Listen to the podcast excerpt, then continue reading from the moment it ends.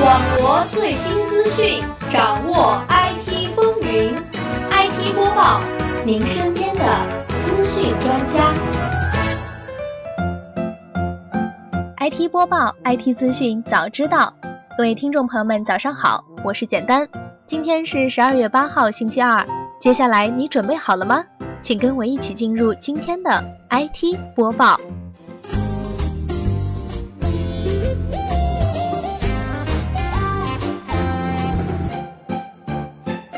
旗下知牛财经与首创证券开启战略合作。周鸿祎三六零筹集近一百亿美元私有化，投资额度早分完了。腾讯手游走向海外，让美国人玩全民突击。李峰预测创投大趋势，大规模并购增多，股权融资会扩大若干倍。台积电计划在中国大陆设立晶圆生产厂。腾讯同学我来了日前发布，三星内幕交易调查涉及总裁级高管。三星或将发布 Galaxy A9。小站教育 C 轮融资八千四百万刀。口碑网否认要求商家下线任何一家互联网公司的产品或服务的传闻。Uber 上线呼叫电动车。接下来，请听今天的详细内容。首先来说今天的第一条新闻：YY 旗下知名财经与首创证券开启战略合作。来自十二月四号的消息，知牛财经品牌发布会暨知牛财经携手首创证券战略合作签约仪式在北京香格里拉大酒店举行。这次的知牛财经与首创证券正式签约战略合作协议，双方将基于各自的优势，升级互联网加金融的合作模式。在运营的过程中，YY 财经发现用户在享受投资顾问服务的同时，对于券商经纪业务、资管业务也都有着非常强烈的需求。于是，知牛财经品牌就应运而生了，打造一种全新的互联网金融模式，也就是基于实时付媒体技术的财富管理平台。其实，像这种互联网加金融的模式，在业内已经是不足为奇了。那么，如何将这种平台化模式做出自己的特点，从而更好的服务于用户，实现双赢，才是此次战略合作的最终目标。日前，三六零公司创始人、董事长兼 CEO 周鸿祎说，三六零筹集近一百亿美元私有化，投资额度早分完了。同时，周鸿祎还透露，三六零将很大一部分的股票都分给了员工和团队。但是拆回来面临一个很大的挑战，将来考虑国内上市的时候会面临典型的障碍，那就是上市前股东不能超过两百人。最近啊，腾讯控股又将目光投向了海外，准备将中国生产的游戏推向美国及其他海外市场，号称让美国人玩全民突击。虽然现在还不知道结果如何。但是我倒觉得这是一个很好的尝试，这样既可以将我们本土生产的游戏推出去，同时也可以赚点老外的钱。每年都会有一些专家对各行各业来个预测神马的，而最近李峰就预测未来五年中国创业投资大趋势是大规模并购增多，股权融资会扩大若干倍。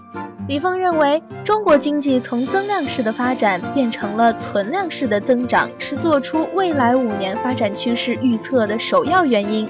而存量式的增长趋势会具体体现在人口结构的变化和农业发展转变，以及虚拟经济消费等方面。来关注下一条消息。台积电在周一表示，准备在南京建设一家全资所有的十二寸晶圆生产厂和设计服务中心，用来满足当地半导体市场不断增长的需求。该公司预计工厂将在二零一八年的下半年开始生产。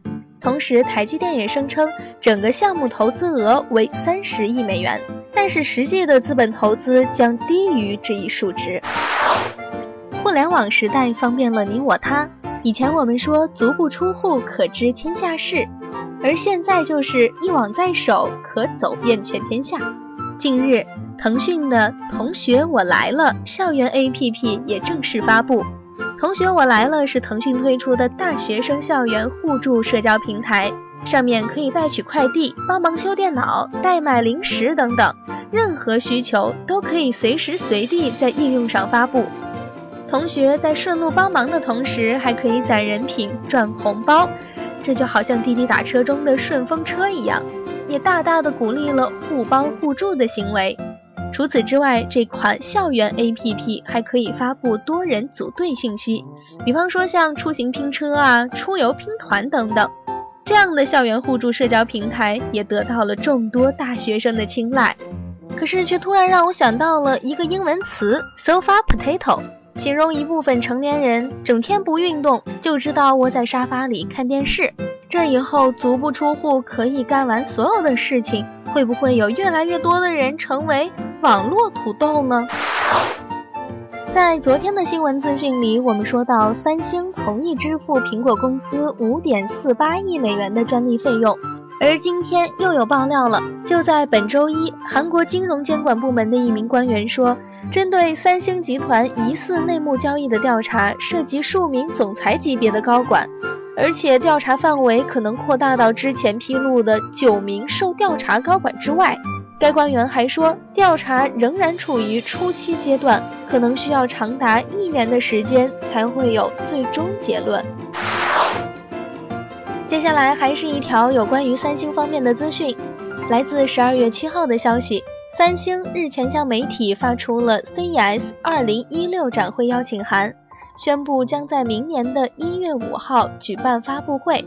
由于 Galaxy S 七将在明年的二月份发布，所以外部预测此次的发布会可能将会发布配备有骁龙六二零处理器的三星 Galaxy A 九。来说说融资方面的消息，小站教育日前公布了 C 轮融资消息，本轮的融资金额达到了八千四百万美元，其中红杉资本领投，嘉裕基金跟投，原投资方全部继续跟投，再加上今年三月份获得的由 GGV 顺为资本领投的两千九百万美金，该公司今年的总融资额已经超过了一点一亿美金。一起来关注下一条资讯。此前有媒体报道称，口碑网要求商家下线任何一家互联网公司的产品或服务。而来自最新的消息，口碑网对于之前媒体这样报道的传闻进行了否认。据传，美团此前在公司内部发出邮件，将对口碑网双十二活动进行阻击。而之前有报道说，美团阻击口碑的原因是阿里旗下口碑网要求商家下线美团店铺。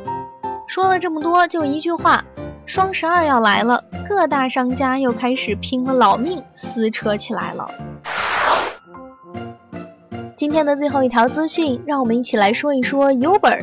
在昨天的资讯中，我们说到有用户爆料称，微信封杀了 Uber 相关的公众账号。对于专车平台的大战，从来就没有停歇过。不过昨天主播也说了，最终还是要看怎么才能最好的服务于民，这样才能深得民心。